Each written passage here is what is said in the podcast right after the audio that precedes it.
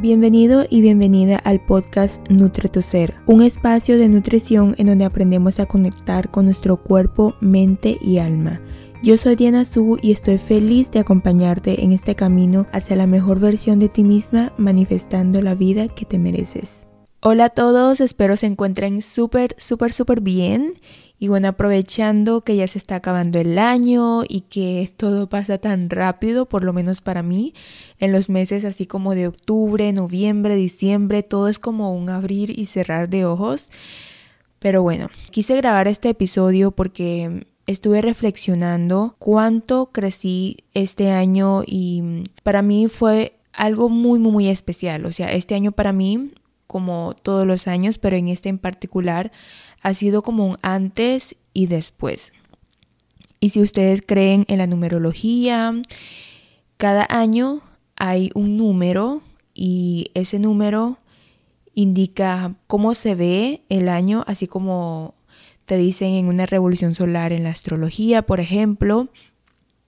Y este año a mí me tocó el último año, que es el año número 9, que es de cerrar ciclos, de dejar todo lo viejo y realmente sí me siento así. O sea, este año fue un año demasiado duro para mí, pero a nivel emocional. Como ver a mi vieja versión, dejarlo ir, soltarlo y no por querer cambiar, sino por aceptar, aceptar que esa parte de mí existe, pero a la vez hay otra parte de mí que está muy escondida, quiere brillar, que quiere ser auténtica, que quiere ser yo misma.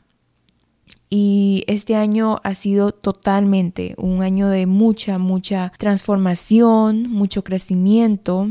Y por eso quiero compartirles estas lecciones que han sido muy importantes en mi vida, me han cambiado muchísimo, sobre todo porque durante esta época de pandemia, todos estamos en casa, creo que todos hemos tenido como esa crisis existencial de cómo es la vida, o sea, de qué es lo que está pasando a nuestro alrededor y nos cuesta entender a nuestro mundo interno. Me había mudado al comienzo del año a un nuevo lugar, creo que ya les conté en mi episodio pasado. Y la verdad, al principio lo estaba disfrutando demasiado. O sea, como les había dicho, disfruto demasiado estar sola, disfruto mucho los espacios quietos, silenciosos, pero este año he cambiado mucho mi perspectiva en cuanto a eso. Siento que después de tanto encierro, de tanto como estar conmigo, o sea, no sentirme sola,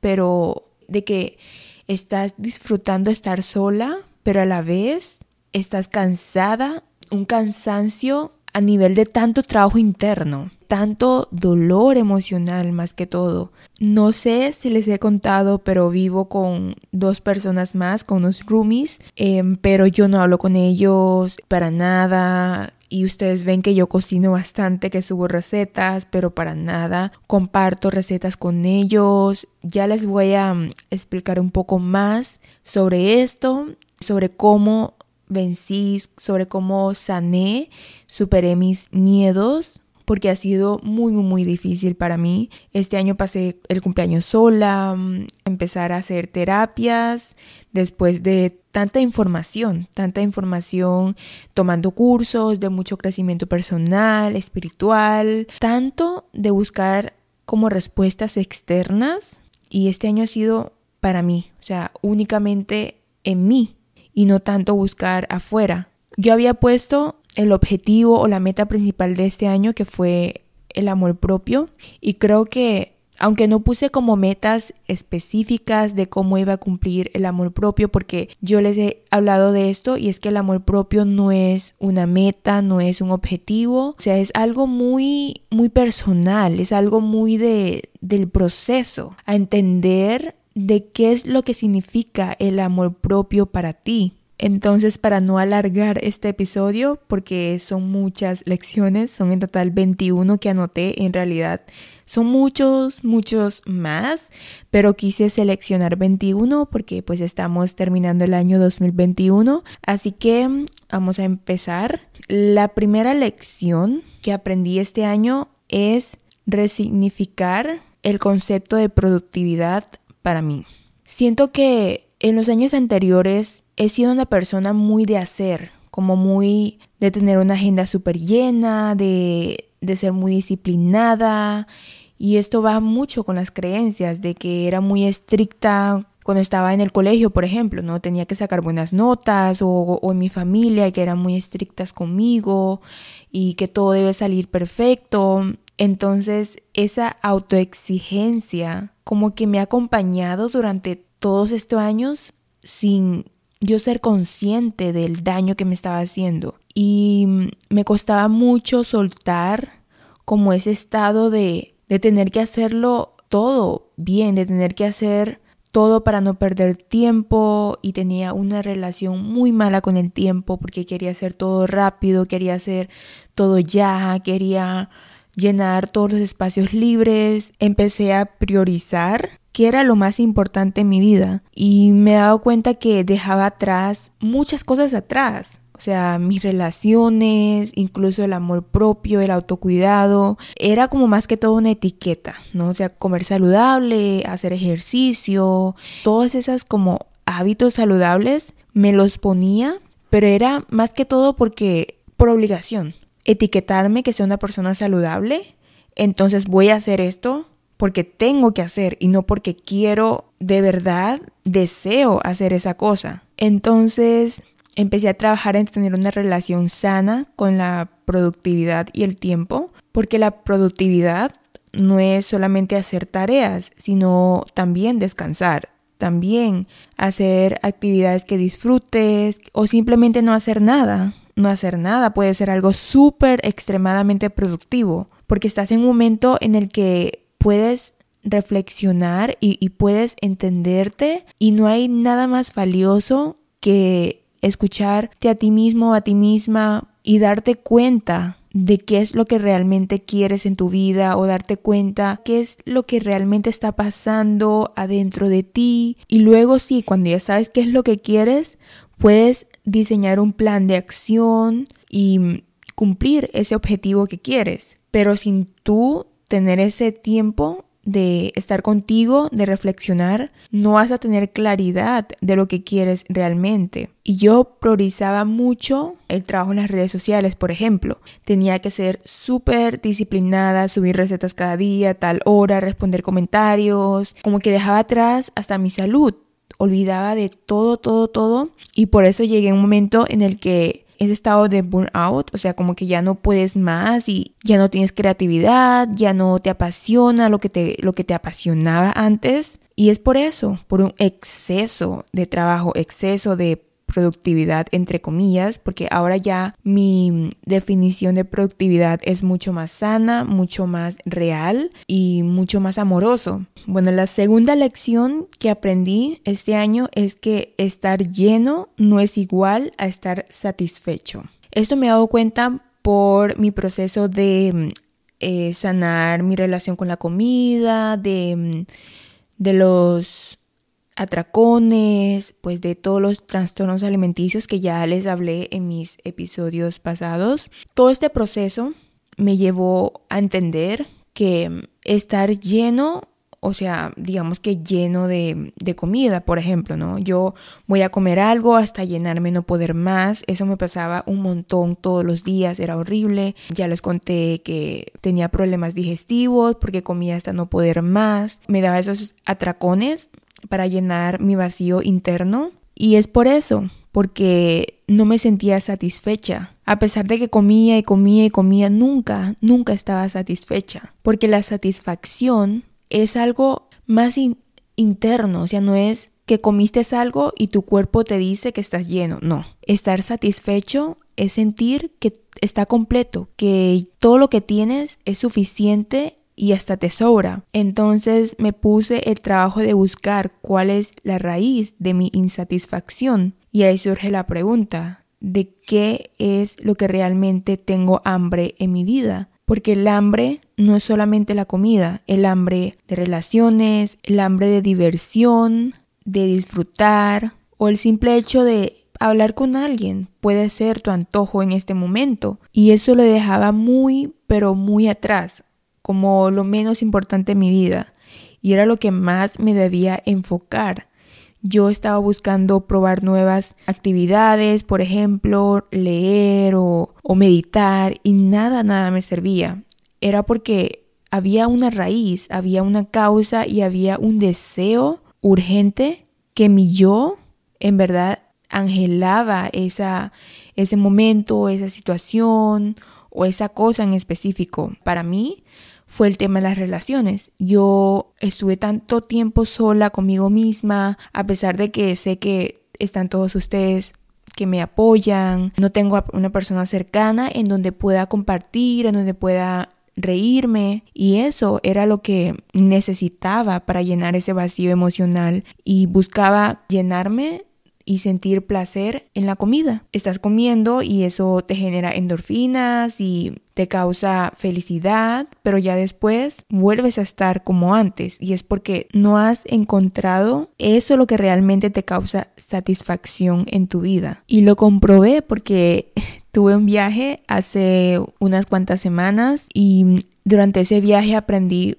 un montón de cuánto he crecido y de cuánto he sanado, sobre todo la relación con la comida que ya les voy a hablar en un próximo episodio, porque en ese viaje pues sí tenía que comer de todo, tenía que salir mucho, no tenía opciones saludables, entre comillas, en ese momento y me he dado cuenta cuánto he sanado eso ya no sentía esa sensación de culpa, no sentía ansiedad y sobre todo tenía menos apetito y menos hambre, que generalmente no me pasaba en los viajes que hacía anteriormente. Es la época donde más me daba hambre, el momento donde quería comer de todo porque quería aprovechar el momento y, y además esa ansiedad que tenía buscaba algo para poder olvidarme y era la comida. Pero en este viaje que tuve fue el momento en mi vida en donde menos hambre tuve. O sea, es como que comí una comida al día y ya. Y ya me siento súper satisfecha. Y es por eso, porque necesitaba un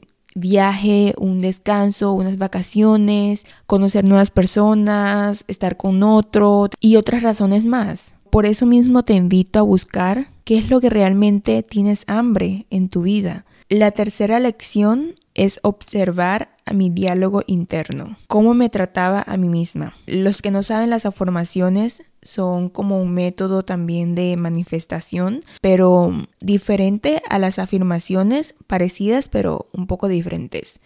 En las afirmaciones tú te preguntas a ti misma, un ejemplo, una afirmación, yo soy hermosa. Ok, y una afirmación sería ¿por qué soy tan hermosa? O podría ser una afirmación, yo soy una persona abundante y próspera. Y una afirmación sería, ¿por qué soy una persona abundante y próspera? Y ahí es donde tú empiezas a responder esa pregunta y es donde te, te, das cuenta cuáles son tus creencias y cuál es la mentalidad que tienes respecto a ese deseo o a ese tema en específico. Por ejemplo, yo todos los días me decía, yo soy amor o yo me amo, pero cuando te preguntas por qué te amas, y es donde te das cuenta que tu diálogo interno es tan, tan, pero tan importante. Yo siempre me decía, ¿por qué soy tan estúpida? ¿Por qué soy tan boba? ¿Por qué soy tan fea? ¿Por qué? Y tantas cosas negativas que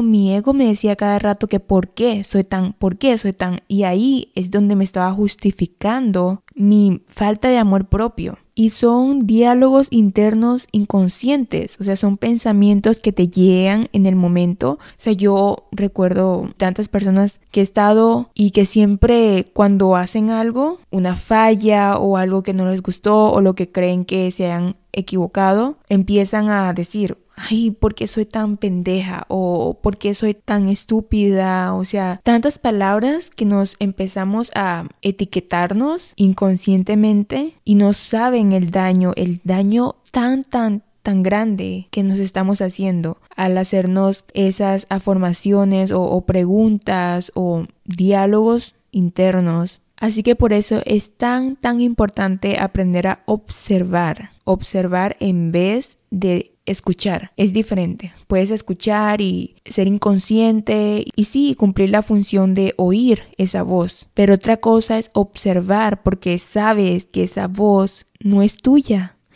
Esa voz no te pertenece. Te llega un pensamiento negativo o una crítica interna que, que siempre te das que porque soy tan fea, que otra persona es más hermosa, que porque no soy como esa persona y no valgo. O sea, tantas cosas que hay que aprender a observar y a entender que está bien, que es otra parte de mí que no quiere aceptar esa sombra y por eso siente envidia al otro o por eso siente esa comparación o por eso siente esa insuficiencia. Y a partir de esa observación es cuando realmente puedes empezar a trabajar en ello, a trabajar en tus miedos, a trabajar qué es lo que te está bloqueando, cuáles son esas creencias limitantes. Así que en vez de estar andando en piloto automático, de mm, tener tantas voces internas y escucharlas. Yo creo que lo más importante es empezar a observar cuidadosamente cada uno de esos pensamientos y saber que no te pertenecen, porque hay historias de otras personas mal contadas, hay creencias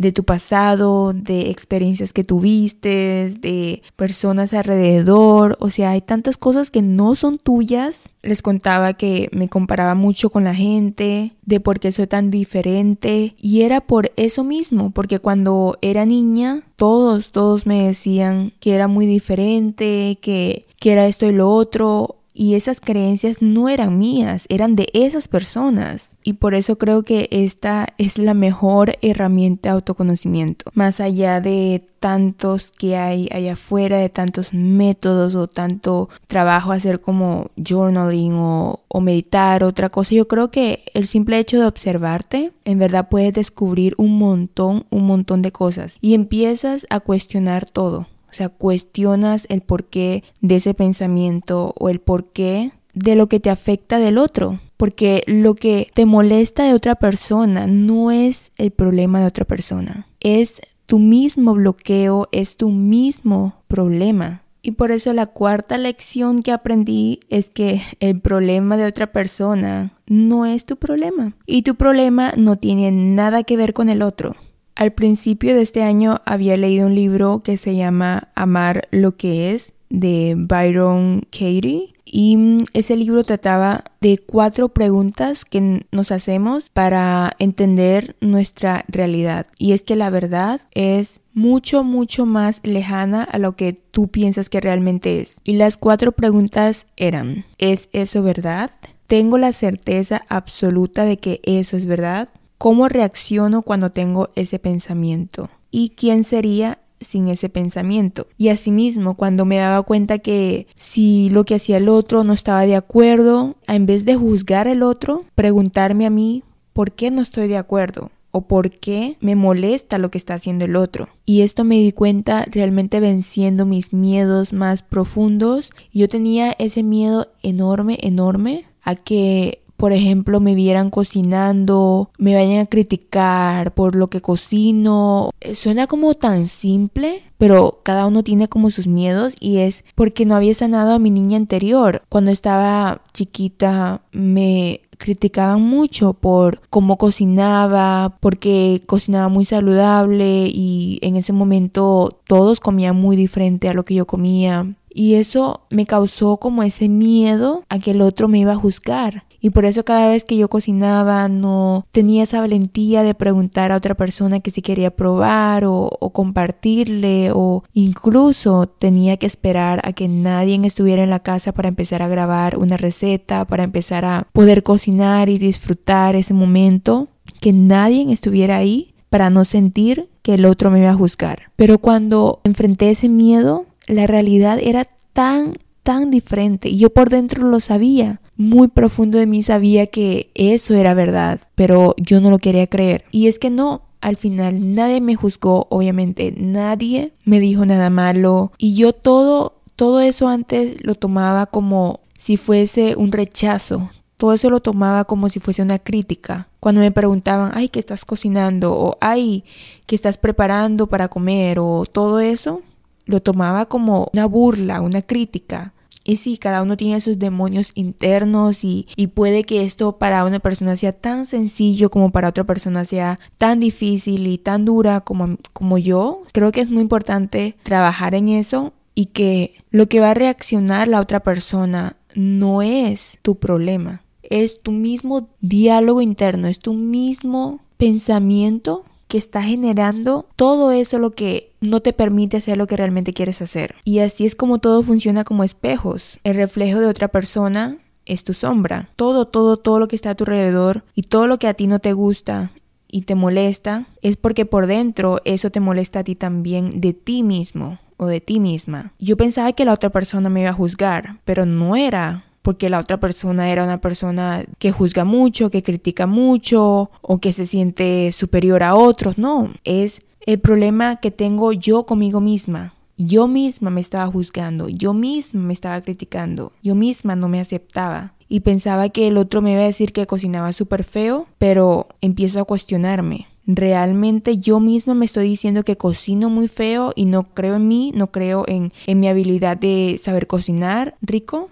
Así que te invito también a que empieces a cuestionar tu realidad. La quinta lección que aprendí fue definitivamente el positivismo tóxico. Tenía un problema enorme, enorme, enorme con tener que estar positiva todo el tiempo, de estar siempre productiva, que ya les dije, pero también positiva, que todo iba a ser perfecto, que tenía mi vision board, tenía fotos en el celular de cómo era mi vida ideal y cuando tenía un problema interno lo ignoraba. Inconscientemente ignoraba eso y me decía todo está bien, todo está bien, todo está perfecto. Y eso es lo que me hacía huir de mis emociones sin darme cuenta del vacío tan grande que tenía. Ese vacío es lo que me generaba todos esos trastornos alimenticios, esas inseguridades, porque no quería estar negativa, quería estar todo el tiempo positivo, quería vibrar en alto, vibrar en alto. No es algo real para un ser humano. Necesitas tener emociones negativas. Son tan importantes, tan, pero tan importantes para crecer y para entenderte. Yo creo que los momentos difíciles y los momentos más bajos es lo que nos ayuda a entender, porque las emociones es por algo, o sea, las emociones llegan para que tú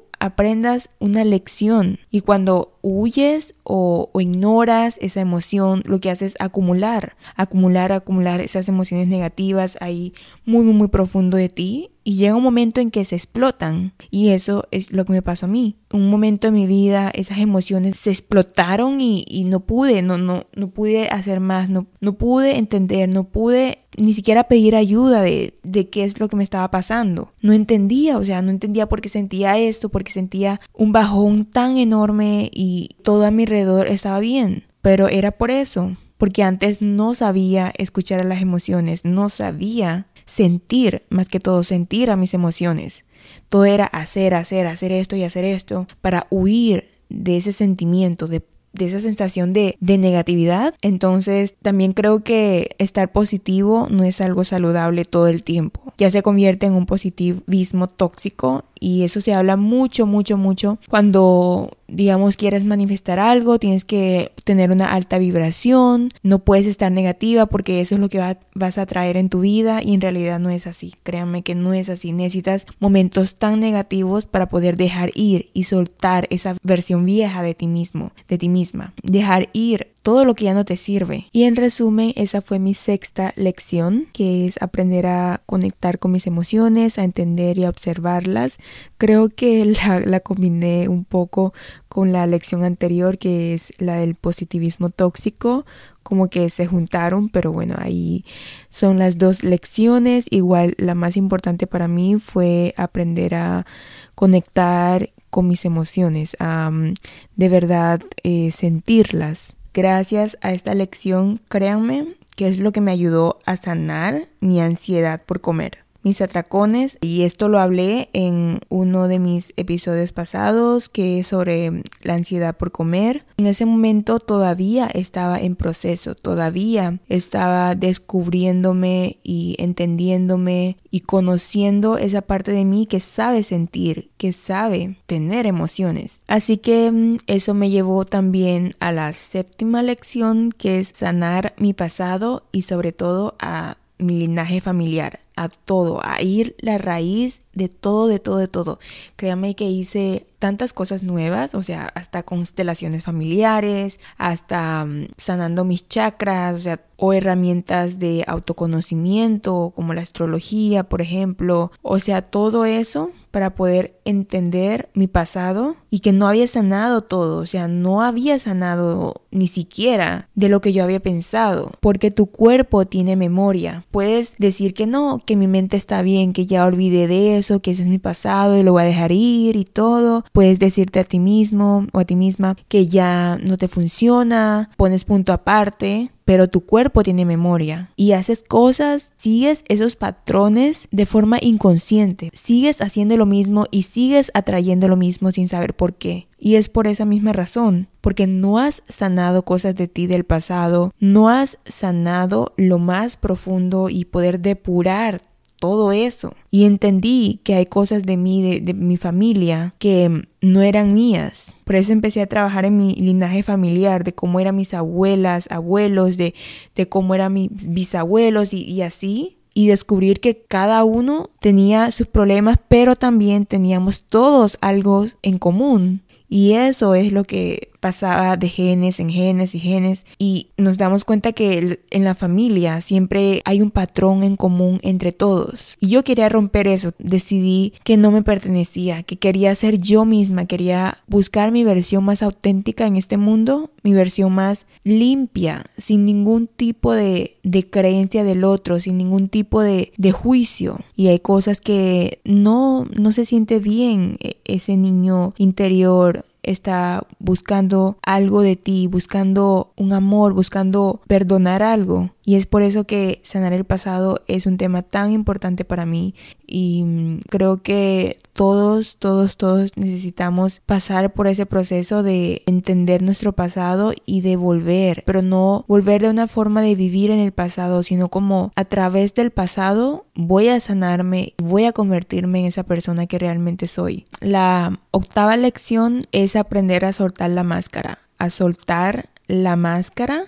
que quería dar en el mundo. Siempre estaba fingiendo ser esa persona perfecta, ser esa persona que todo el mundo quiere que me vean, que en realidad era yo misma que me quería categorizar en un estereotipo para poder encajar en este mundo. Era yo misma. Y cuando empecé a ir soltando esa máscara, a ser más auténtica, a, ser más vulnerable y hacer lo que realmente soy, porque la mentira se convirtió en un mecanismo de defensa para mí se, convirtió en esa herramienta para poder defenderme en el mundo. La gente me preguntaba, ¿qué estudias? Y yo decía otra cosa en vez de nutrición. ¿Y saben por qué? E, era porque cuando era niña me decían que esa carrera era súper malo o, o también por mis propios miedos a que el otro me juzgue por ser diferente. Porque no a todo el mundo le gusta comer saludable. No a todo el mundo le interesa este tema y la mayoría de la gente, por lo menos en mi cultura, en, en mi familia, en la gente que me rodea, yo soy la única, la única, la única que le interesa um, la nutrición o le interesa estos temas de autoconocimiento, de crecimiento personal. Nadie, o sea, la mayoría está como que tan contaminado de tanta información. Bueno, por lo menos esto lo que yo hago para ellos es algo súper extraño, súper nuevo, súper raro, súper... no encajas. Como que no. O sea, como empecé a soltar esa máscara y, a decir la verdad la verdad, lo que es verdad para mí y no saben cuánto alivio, o sea, cuánta carga he soltado gracias a esto. Y los invito a ustedes también a empezar a, a dejar de fingir, de, de, ponernos una máscara o el simple hecho de, por ejemplo, o sea, ir, salir afuera con pijama, o sea, puede, puede ser algo tan, tan sencillo, pero créame que es tan transformador porque empiezas a descubrir tus miedos y a enfrentarlos. Es como, wow, me van a ver en pijama o me van a ver, eso a mí no me, o sea, yo puedo salir en pijama y a mí no me importa, pero, pero es un ejemplo, ¿no? En vez de enfocar lo que piense el otro de ti, lo que opine y si va a juzgar o no va a juzgar, pues no importa. O sea, no importa, porque lo que importa realmente eres tú, de lo que tú opinas de ti mismo o ti misma. Y eso lo puedes hacer soltando la máscara. La novena lección que les quiero compartir y es que este año aprendí a reconectar con mi energía femenina. De tanto hacer y hacer y hacer y huir de mis emociones y de no sentir nada, me hacía convertir en una persona muy, muy masculina. Y eso de ser femenina y masculina no tiene nada que ver con el género, no tiene nada que ver con el sexo, ni la orientación sexual, ni nada por el estilo. Todos, cada uno de nosotros tenemos una parte femenina y una parte masculina. Y es súper importante saber balancear esas dos partes que tenemos dentro de nosotros. Yo estaba muy, muy, muy, muy, muy del lado masculino. Era como el 99,9% masculino y el 0,1% era esos pequeños hábitos saludables de self-care que me hacían y lo hacía era por obligación. Entonces también tenía algo que ver con, con, algo masculino, porque el masculino tiene que hacer algo, tiene que cumplir algo, pero el femenino es esperar, o sea, es como sentarte aquí y recibir todo lo que te llega, no tener que hacer absolutamente nada y que todo te llega porque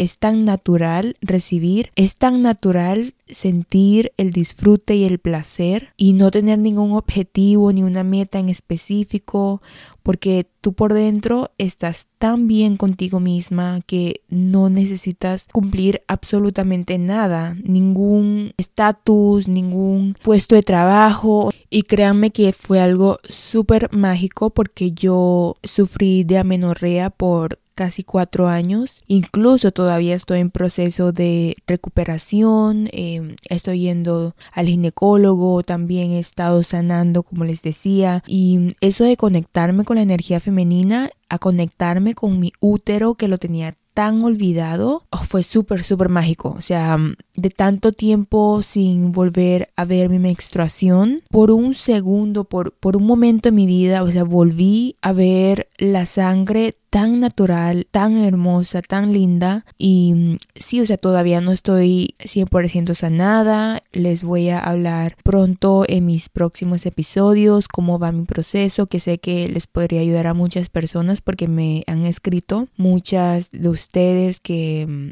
han perdido su menstruación por hacer dietas o tienen síndrome de ovario poliquístico, que mm, yo también he pasado por todo eso. Entonces, cuando ya esté con todas las herramientas y tal vez no completamente sanada, sino eh, ya tener todo en orden y poder compartirles lo que mm, me vaya a ir funcionando. Y sería un placer como acompañarles en todo este proceso y también que ustedes forman parte de mi proceso. Entonces, bueno, creo que sí es súper, súper importante reconectarnos con esa parte porque vivimos en una sociedad muy masculinizada, en un mundo de mucho ir por ello, lograr, eh, hacer tal cosa y tener muchas metas, el propósito, el objetivo y todo es vivir una vida como muy estresante. La energía femenina es tan poderosa, es la energía que nos ayuda a manifestar todo lo que queremos en nuestras vidas y es lo que nos ayuda a conectarnos con el sentir, el disfrutar, el presente, el conectarnos. El amor propio tiene mucho, mucho que ver con la energía femenina. Y gracias a eso volví a mi ser más natural, o sea, el, saber escuchar las señales de mi cuerpo, el ir más lento, no estar en ese estado de urgencia a cada rato, el permitirme no hacer nada, que eso fue súper, súper difícil. Como les había contado que todo tenía que ser súper productivo, no me daba ni siquiera tiempo para dormir. Estaba pero tan tan exigente que, que ni siquiera me permitía dormir mis, ocho horas. Era como que no, no debo estar durmiendo, debo estar haciendo algo más productivo. O sea, imagínense, imagínense lo tóxico que estaba yo en ese momento. El poder hablarme más amoroso, más bonito, el comer intuitivo sin seguir ningún tipo de dieta, escuchar mis emociones, disfrutar de todo, de, de, de la comida, de la naturaleza, de todo lo que está aquí en este momento presente. Y eso de no sentir ninguna comparación, de no sentirme inferior a otros, todo eso tiene que ver con la parte femenina. Estaba tan bloqueada por eso mismo, tenía tantos miedos internos, tenía tantas barreras que no me permitía ser como en verdad quiero ser. Voy a anotar aquí también para mm, grabarles un episodio hablando de la energía femenina, si les gustaría como aprender un poco más y qué herramientas o cómo lo hice para poder volver a reconectarme, a sentirme más femenina. Quiero que me manden sus mensajes por Instagram, voy a tratar de leerlos. Así que bueno, pasamos por la siguiente lección para no alargar a esto porque no sé ni cuántos minutos van. La lección número 10 es justamente aprender a disfrutar. Y disfrutar no me refiero a salir a una fiesta o ir de viaje. Bueno, puede ser, pero el disfrute como tal se siente. O sea, es como sientes una sensación de gratitud extrema y de plenitud, de satisfacción. Conectarte con el placer no tiene que ver solamente con el placer sexual, sino también con el placer de la comida, con el placer de simplemente estar sentada aquí y grabar un podcast, por ejemplo, o mm, el placer de escuchar una musiquita, de tomar un tecito en la mañana o, o en la tarde, o un cafecito, o el hacer ejercicio yo no sentía nada de placer. Yo pensaba que sentía placer porque era algo que me gustaba hacer. Me gustaba hacer ejercicio, me gustaba comer saludable, me gustaba leer, cantar, escuchar música. Pero cuando lo hacía, era como, bueno, era un, un simple hobby, ¿no? Pero cuando empecé a conectarme con esa parte de mí, de la energía femenina, y mm, el disfrute se sentía se sentía esa sensación de placer en el cuerpo y es que estaba tan desconectada de mi cuerpo, desconectada de mi parte visceral, que por eso no sentía absolutamente nada. Y yo creo que muchos estamos así, o sea, estamos todo el día en nuestros pensamientos, en nuestra mente, que lo que pide el cuerpo ni siquiera, o sea, ni siquiera sabemos lo que pide nuestro cuerpo.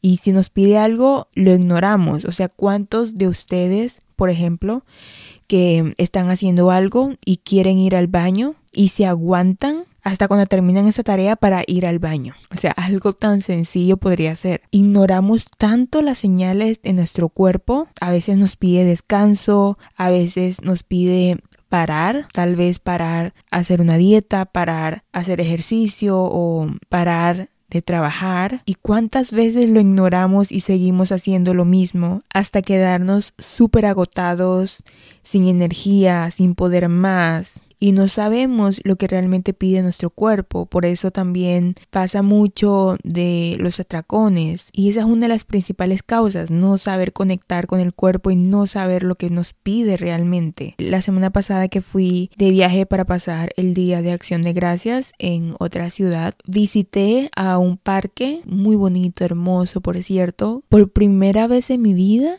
sentí esa conexión tan plena con la naturaleza, unirte con la madre tierra, unirte con la naturaleza y con, las plantas. Antes veía la naturaleza y me gustaba y me calmaba, me daba paz, pero ese viaje que tuve y ver todos esos árboles, estar en medio de un, bosque, de verdad se siente en el cuerpo ese placer, se siente que estás conectando con el momento presente como tan aquí y ahora que de verdad, o sea, tus pensamientos no existen. Tantas veces que estuve cerca de la naturaleza y nunca había sentido eso, era porque estaba tan desconectada con mi cuerpo, que obviamente el cuerpo es, es donde te envía señales de satisfacción, porque una cosa es sentir tus emociones, escuchar tus pensamientos, pero otra cosa es realmente sentir tu cuerpo. Tu cuerpo te manda señales y tu mente está muy desconectada con el cuerpo. Y por eso también existe eso de que cuando haces ejercicios, entrenas con pesas, necesitas esa conexión mente-músculo para poder desarrollar masa muscular. Y es por eso mismo. Ahora ya no siento esa necesidad de tener que comer a cada rato para llenar mis vacíos porque ya sé lo que pide mi cuerpo. Y cuando voy a un restaurante, yo no pido una comida saludable porque estoy a dieta, sino porque realmente mi cuerpo, a mi cuerpo le antoja esa comida, le antoja la comida saludable. Hay otros días que también mi cuerpo le antoja un pequeño postre o le antoja eh, una hamburguesa, una pizza. Si tú no haces lo que tu cuerpo te pide, eso va a seguir ahí. Tu cuerpo te va a estar pidiendo y pidiendo y pidiendo hasta que lo hagas. Y si no lo haces, se va acumulando más ese deseo. Por eso me pasaba mucho de las dietas estrictas que tuve de prohibirme todos los alimentos. Después me daba un atracón extremo de ese alimento que quería comer y era por tantas veces haberlo negado, haber negado lo que mi cuerpo me pedía. Y asimismo me pasaba mucho con el dormir, cuando no quería dormir mucho, cuando no, no quería mm, descansar porque quería ser productiva, quería cumplir todo, tenía mucho trabajo, muchas tareas que hacer. Y cuando acepté eso y mm,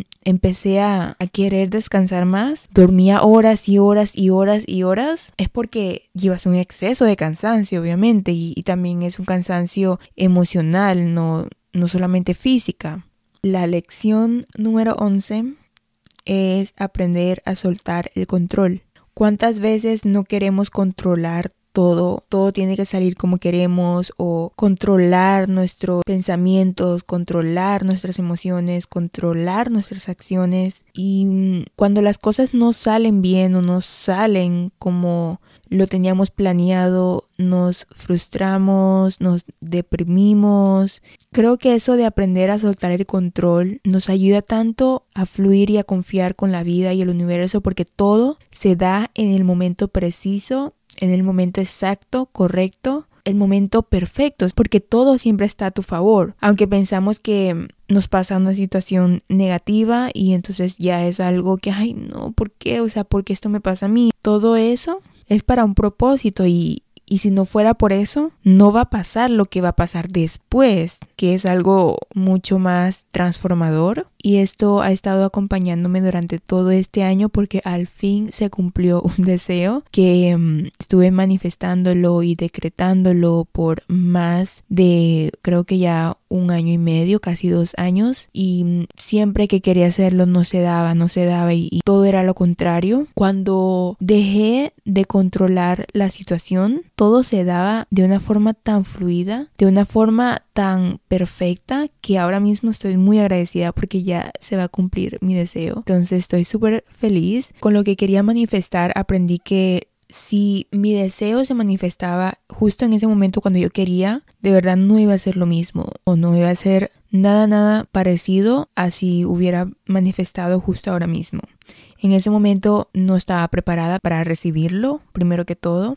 Eh, ni emocionalmente, ni físicamente, ni espiritualmente, nada. Y segundo, no era, no estaba en el mejor momento de mi vida. Todo a mi alrededor no estaba bien y todo, y lo más importante es que no estaba clara, decidida y no tenía esa claridad que es lo más importante cuando quieres manifestar algo en tu vida, un deseo, es tener absolutamente la confianza y la claridad de tu deseo. Si sabes que se va a manifestar en tu vida es porque se va a manifestar y no importa en qué momento. Y lo único que necesitas a veces es esa claridad. En vez de manifestar un deseo, ¿por qué no manifiestas la claridad de qué es lo que deseas en verdad? ¿Cuántos deseos que tenemos no son deseos de otras personas? ¿Cuántos deseos que tenemos no son deseos de parte de las creencias de la sociedad? De nuestra familia y también de nuestro propio ego, que pues no está mal, no está mal tener deseos de nuestro ego y, y deseos de nuestra alma,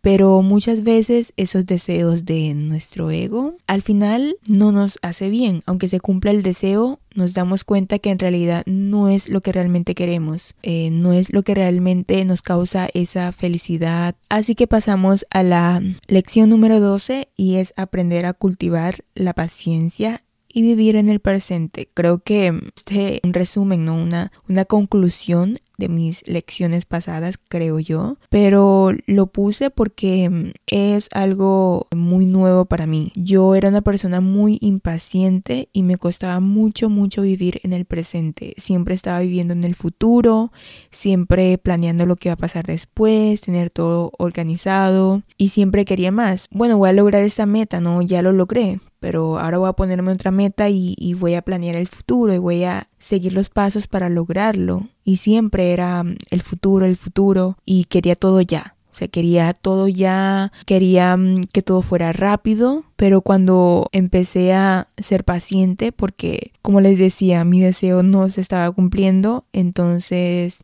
acepté, acepté que tenía que soltar el control y también ser paciente. Ser paciente porque todo llega justo en el momento perfecto. Y pues está ese dicho, ¿no? O sea, si tienes solución, ¿para qué te preocupas?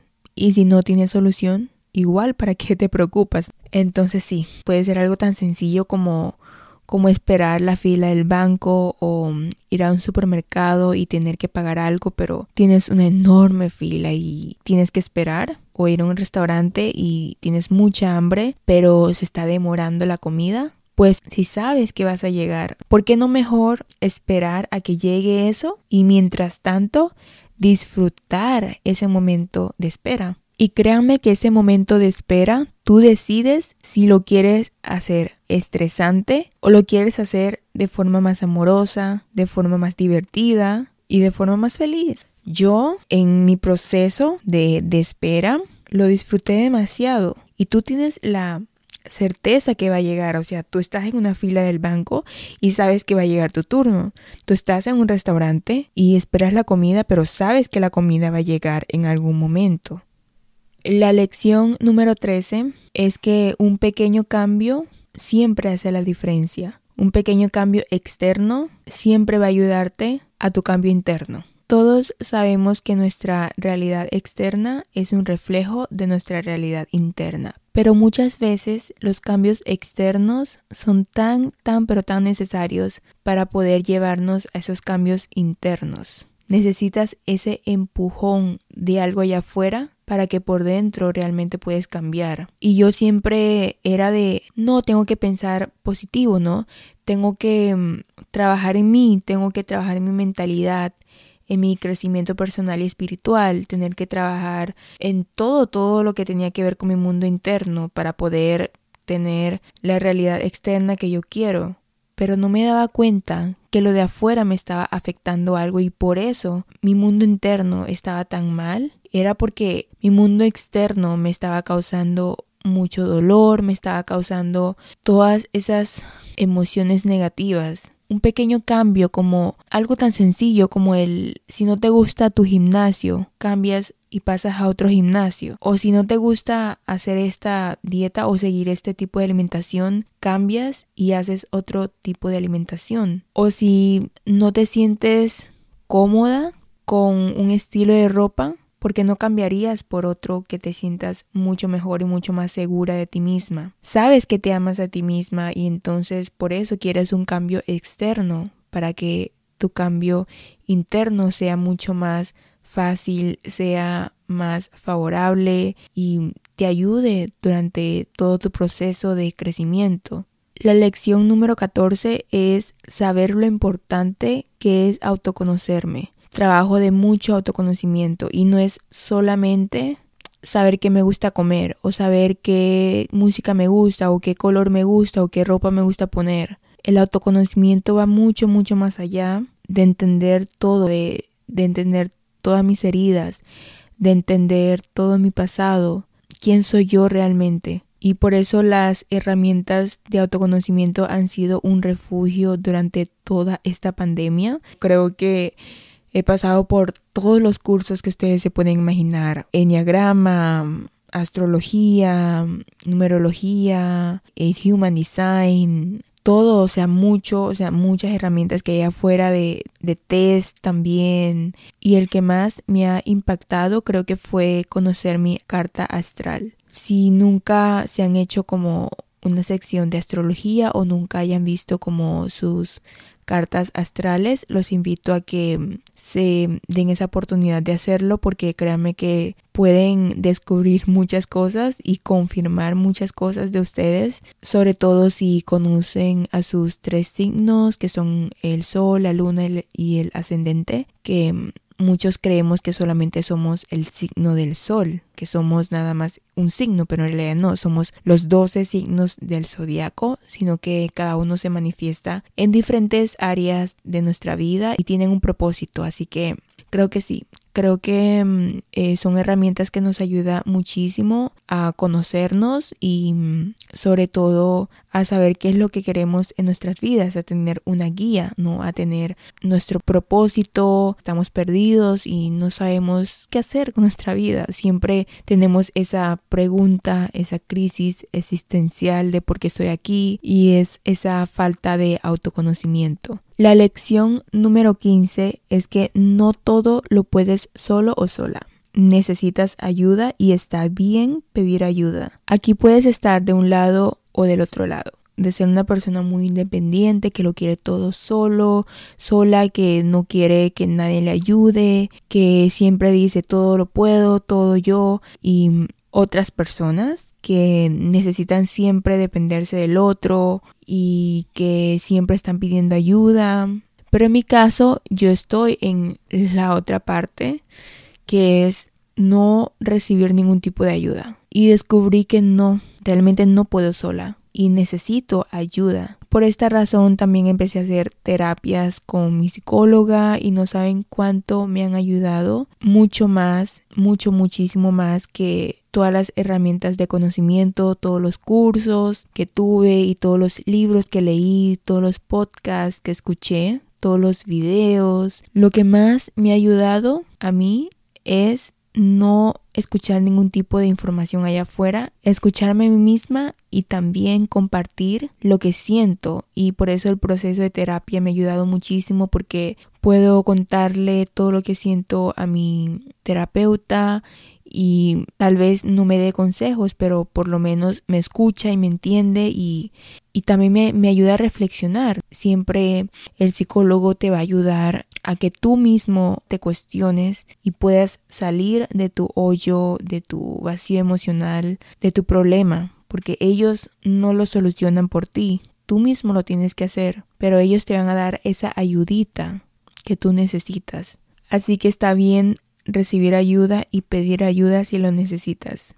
Pedir ayuda no es igual a ser una persona débil, a ser una persona que no puede, a ser inferior, nada, nada por el estilo. Y bueno, la lección número 16 es encontrar nuevas pasiones y probar nuevas cosas para poder descubrir tus talentos más ocultos. Créame que todos tenemos habilidades, que tenemos ese, ese talento tan especial y tan único que solamente lo tenemos cada uno de nosotros y que no es no está en alguien más. Así que descubrir algo nuevo para ti y hacerlo y tomarte el tiempo para probar esa nueva cosa. No aferrarte a una sola cosa, no aferrarte a una sola pasión o a un propósito porque yo lo hacía, ¿no? Yo, yo decía, yo voy a estudiar nutrición, entonces voy a solamente a enfocarme en, en tener un estilo de vida saludable y, y ese va a ser mi, mi, carrera, ayudar a los demás, servir. Pero cuando volví a mis hobbies, a mis pasiones que de niña tenía, que era cantar, dibujar, muchas, muchas, muchas cosas que quería hacer y que nunca los hice y también los dejé por muchas razones, me daba cuenta que en realidad tengo tantas habilidades y que lo tengo tan ocultas, pero que son tan especiales para mí, que son tan tan únicos y que tienen un propósito gigante en mi vida. Entonces, me estaba cerrando a nuevas oportunidades porque no estaba probando nuevas cosas, no estaba buscando otras cosas que me gustaban hacer y está bien hacer muchas cosas a la vez, está bien también tener muchas metas o, tener muchas pasiones y no dedicarte una en específico, por ejemplo, o sea, o, o de pronto te gusta algo y lo dejas y está bien. Te gusta cocinar y de repente ya no te gusta y lo dejas, pues está bien. Y no es un fracaso, tampoco es una pérdida de tiempo, al final aprendes una lección. Y creo que todo, o sea, todo lo que hacemos es para un propósito que es aprender. Así que mm, cuestioné todo lo que me hacía feliz, todos mis sueños que había dejado atrás por lo que me dijo mi familia o por lo que me dijo una vez un amigo o una persona, cualquier cosa, por simple hecho de que me decían que no sirves para esto o no eres para esto o no debes hacer esto y no lo hacía, estaba cerrando una oportunidad tan importante para mi vida. Y ahí de pronto se encuentra ese talento oculto, de pronto ahí se encuentra eh, ese propósito que puedes salir y compartirlo al mundo. La lección número 17 tiene que ver con el tema de los excesos y mm, es que me he dado cuenta que es una persona que tiende a caer en los excesos de cualquier cosa. Cuando algo me apasiona, por ejemplo, me adentro mucho en esa cosa hasta dejarlo. Soy como mucho de probar nuevas cosas porque me aburro constantemente en mis rutinas, así que por eso el tema de estar cambiando mm, todo lo que hago es tan importante para mí. Eso de digamos, cambiar una nueva receta o, cambiar un hábito. Pero cuando empecé a probar nuevas pasiones, era un exceso, era un exceso mm, que toda mi energía se enfocaba en solamente esa única cosa y olvidaba de todo el resto. Tenía una obsesión con el crecimiento personal, por eso mismo dejé de escuchar música y, y dejé de disfrutar de otros placeres en mi vida porque todo era tengo que escuchar este podcast, tengo que mm,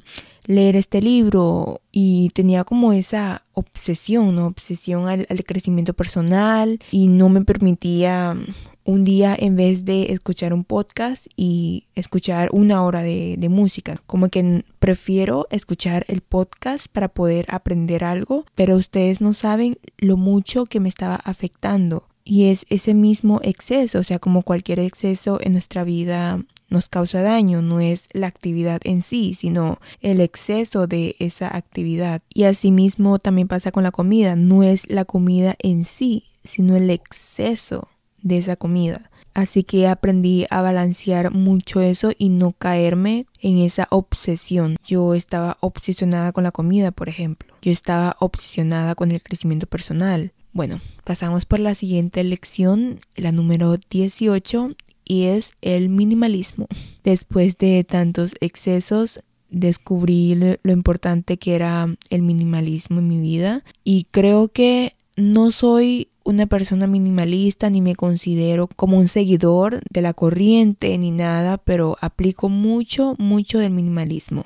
Y el minimalismo no tiene nada que ver solamente con, con las cosas materiales o las cosas físicas y externas, sino también el minimalismo mental, el minimalismo emocional, el minimalismo de algo más interno.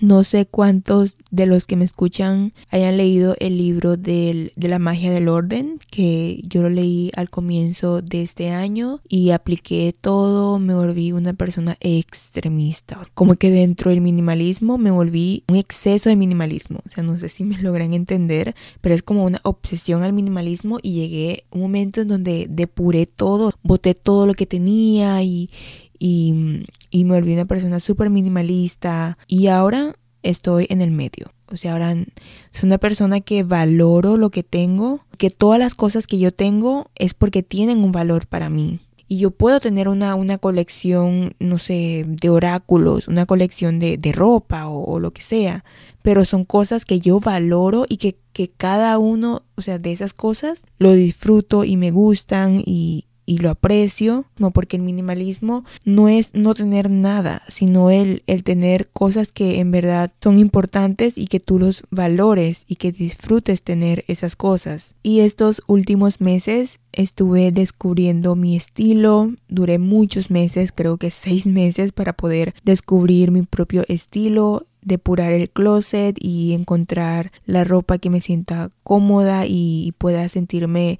segura, atractiva, porque al final utilizas el 20% de tu ropa el 80% de tu tiempo. Así que eso también fue algo que lo apliqué mucho de, del minimalismo con mi armario, con con todo, o sea, con todo. Pero sí duré mucho tiempo como encontrar mi propio estilo y en invertir, no en gastar, sino en invertir en cosas que digamos que son más caras, pero que disfruto y que amo tenerlas. No es lo mismo a que compres algo súper barato, o sea, por ejemplo, una, una blusa que te cuesta un dólar, pero que realmente no te gusta y que lo compraste porque estaba barato, estaba económico, pero cuando te lo pones no te sientes bien, no te sientes segura, entonces al final mucho mejor invertir en una que puede que te cueste 100 dólares, pero lo vas a usar por toda tu vida porque es de buena calidad, es una prenda que no pasa de moda, es una prenda que cada vez que te lo pones te sientes feliz, te sientes confiada, tienes más autoestima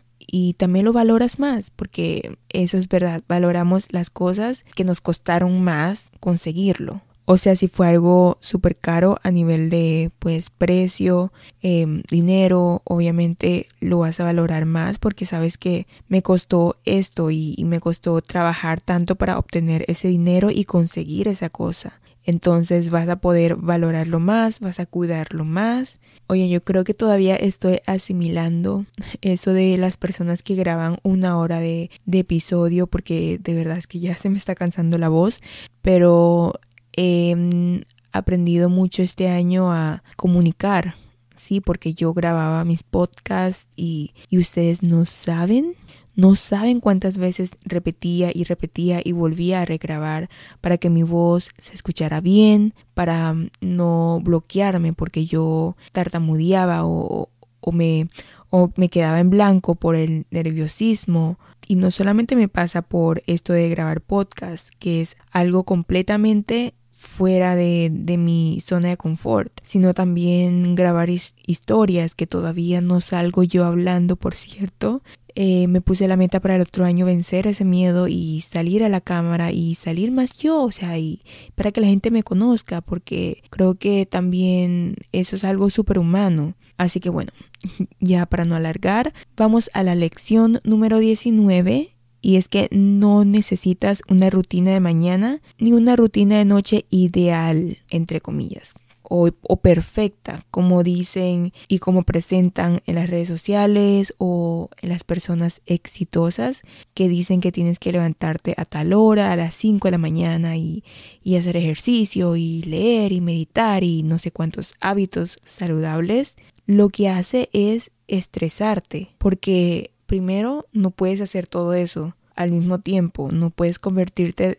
de una persona a otra de un día para otro. Y segundo, creo que esto es lo que nos está generando frustración y es la comparación. Te estás comparando constantemente con la persona que tiene esa rutina ideal, con la persona que cumple con todos sus hábitos, pero tú no lo estás haciendo y ves todos esos videos en, en TikTok o en Instagram o en YouTube, rutinas de la mañana y ves que ellos tienen esa vida perfecta que, que, tú quieres tener, pero que tú no lo tienes, en parte te está generando comparación y envidia y en otra parte estás creyendo algo que no es realmente cierto. Puede que algunos videos sean ciertos, puede que algunas rutinas sean ciertas, pero somos humanos y no todos los días estamos así como con esos videos aesthetic, con esos videos perfectos. O sea, esa persona que ustedes ven ahí también tiene sus momentos tristes, también tiene sus momentos en, los que no cumple nada. Y,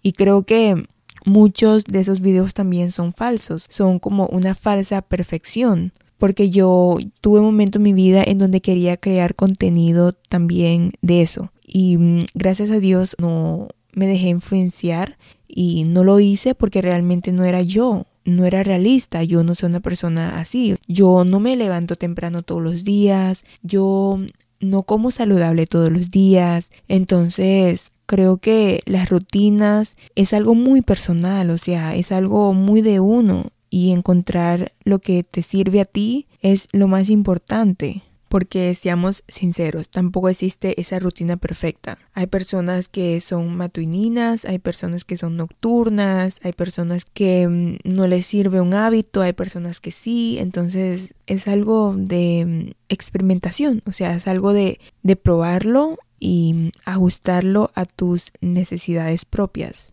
Así que vamos con la lección número 20 y es que la meta nunca está en los números, nunca está en el objetivo cumplido, sino que está en el proceso y en el propósito del porqué de esa meta. Por ejemplo, con el tema de los seguidores, ¿para qué quieres 100 mil seguidores? ¿Para qué quieres un millón de seguidores? ¿Para qué? ¿Porque quieres impresionar al otro?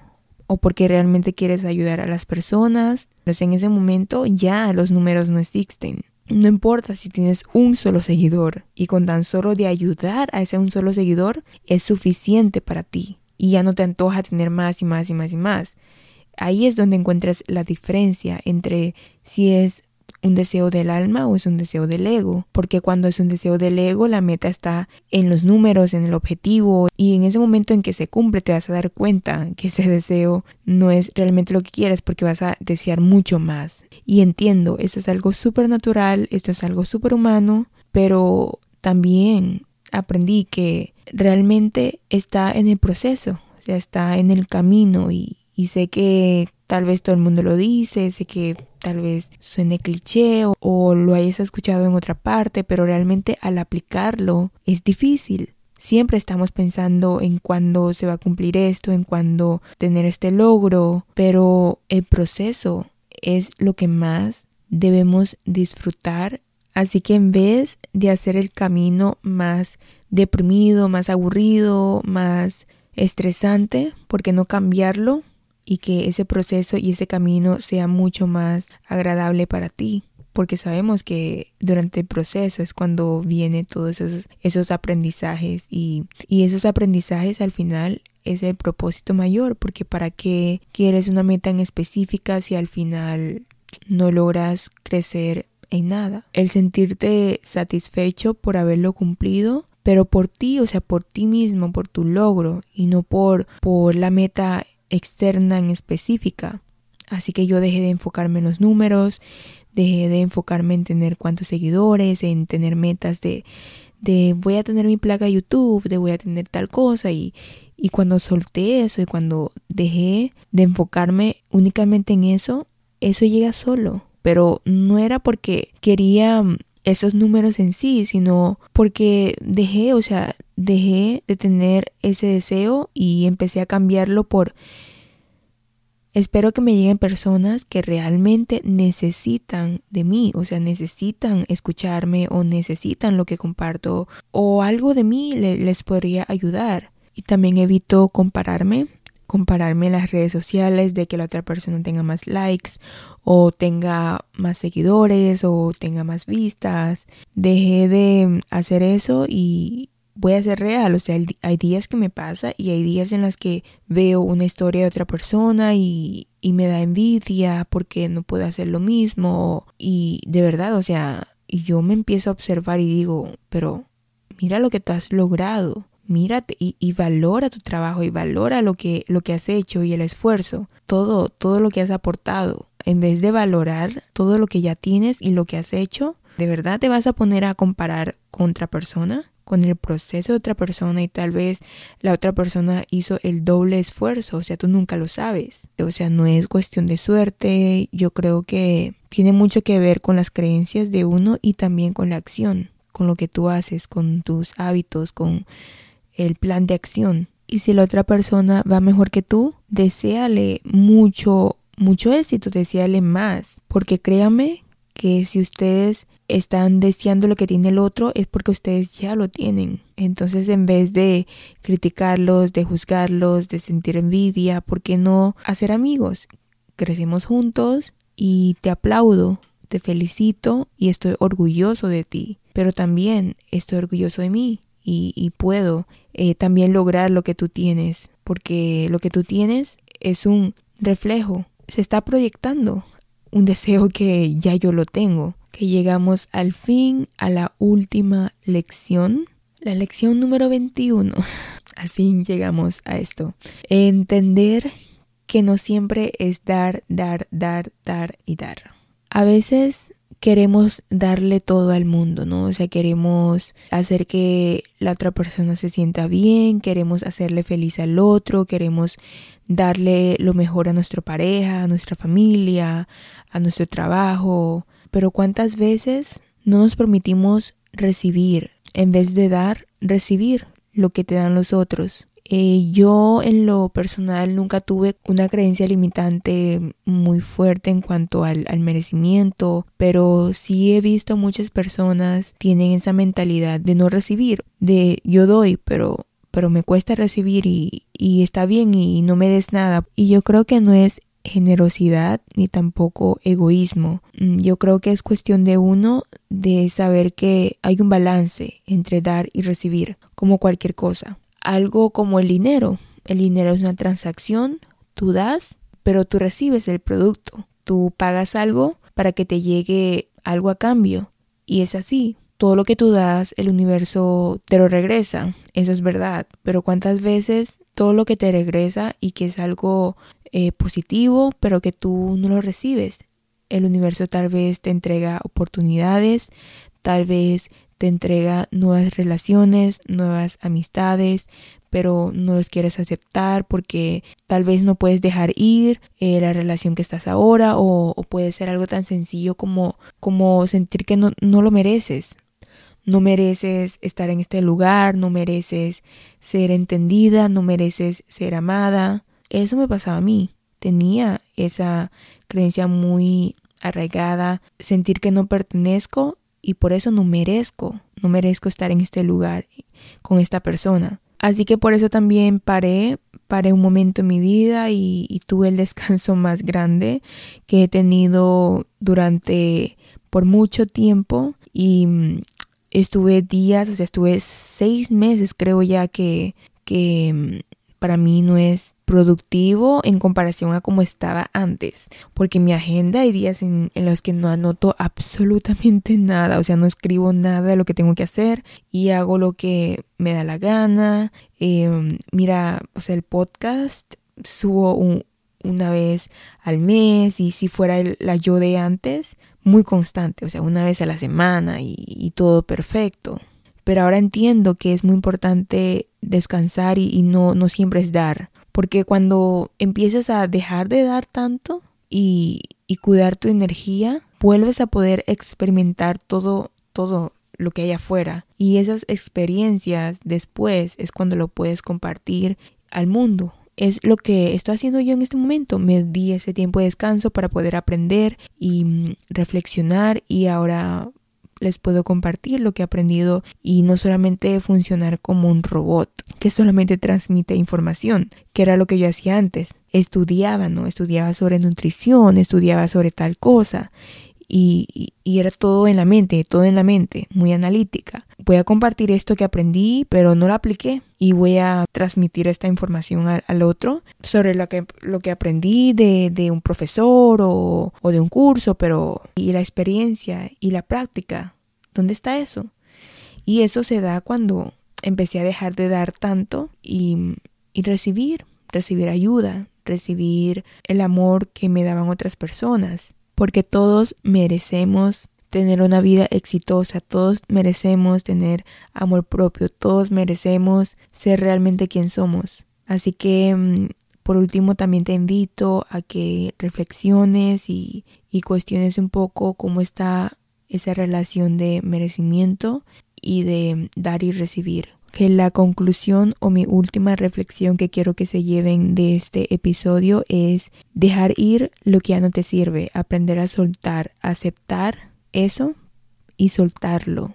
Y dejar ir lo que en verdad no te está aportando nada, aprender a cerrar ciclos en tu vida, dejar ir el pasado para poder iniciar algo nuevo. Por eso les mencioné lo de que estaba depurando el closet y encontrar mi estilo. Es también cerrar ese ciclo de tu vieja versión para poder tener ese espacio y llenarlo en algo nuevo, pero no en cualquier cosa. No es llenar ese vacío con cualquier cosa que te encuentres, sino en, en iniciar en algo nuevo que es auténtico y real para ti. Así que bueno, terminamos con esta ronda de lecciones. En realidad hay muchísimos más, como ya les dije. Probablemente los iré contando poco a poco en cada uno de mis episodios y quiero que me escriban, me mandan un mensaje, qué tal les pareció, qué han aprendido y qué se llevan de este episodio de las lecciones y también me gustaría escucharlos, saber que todas mis palabras les pueda funcionar, les pueda servir de tanta ayuda porque al final es mi propósito, es lo que me llena el alma, es el porqué de estoy haciendo lo que estoy haciendo. Espero de corazón que les haya servido muchísimo y mm, antes de irme quiero decirles que voy a tomarme un descanso. sé que he tomado mucho descanso, pero, pero voy a viajar, eh, voy a viajar a Colombia por un año, un mes y medio. ya voy a decir un año, pero es un mes y medio. Entonces voy a mm, darme la oportunidad de disfrutar que nunca me lo quise dar en mi vida. Me voy a dar esta oportunidad de disfrutar, de, de pasármela, pasármela bien, porque de hecho nunca he celebrado Navidad, ni Año Nuevo, ni ninguna festividad importante. Y esta vez me voy a dar esa oportunidad de comer rico, de tener menos trabajo y de solamente enfocarme en mí y en la experiencia. Así que también eso quiero que ustedes lo pasen igual, que puedan disfrutar todo esto. Así que les deseo un hermoso feliz Navidad y feliz año nuevo y felices fiestas, que la pasen súper, súper rico, que todos sus deseos se cumplan y que reciban muchos deseos eh, regalos. Creo que ya me estoy confundiendo con las palabras de, de hablar tanto. Creo que ya se escucha, ¿no? Que se escucha un poco ronca, pero aquí estoy, aquí estoy bien. Nos escuchamos en un próximo episodio. Si les gustó, no olviden compartirlo a sus amigos, a sus personas cercanas, a las personas que creen que les puede ayudar. Nos escuchamos en una próxima. Los quiero mucho. Chao.